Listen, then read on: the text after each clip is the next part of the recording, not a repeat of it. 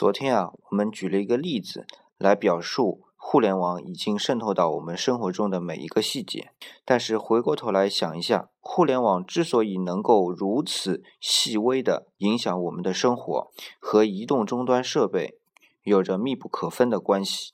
这种智能的移动终端设备，先想到的必然是苹果，是它的大力推广，使人们意识到智能终端设备有如此大的用处。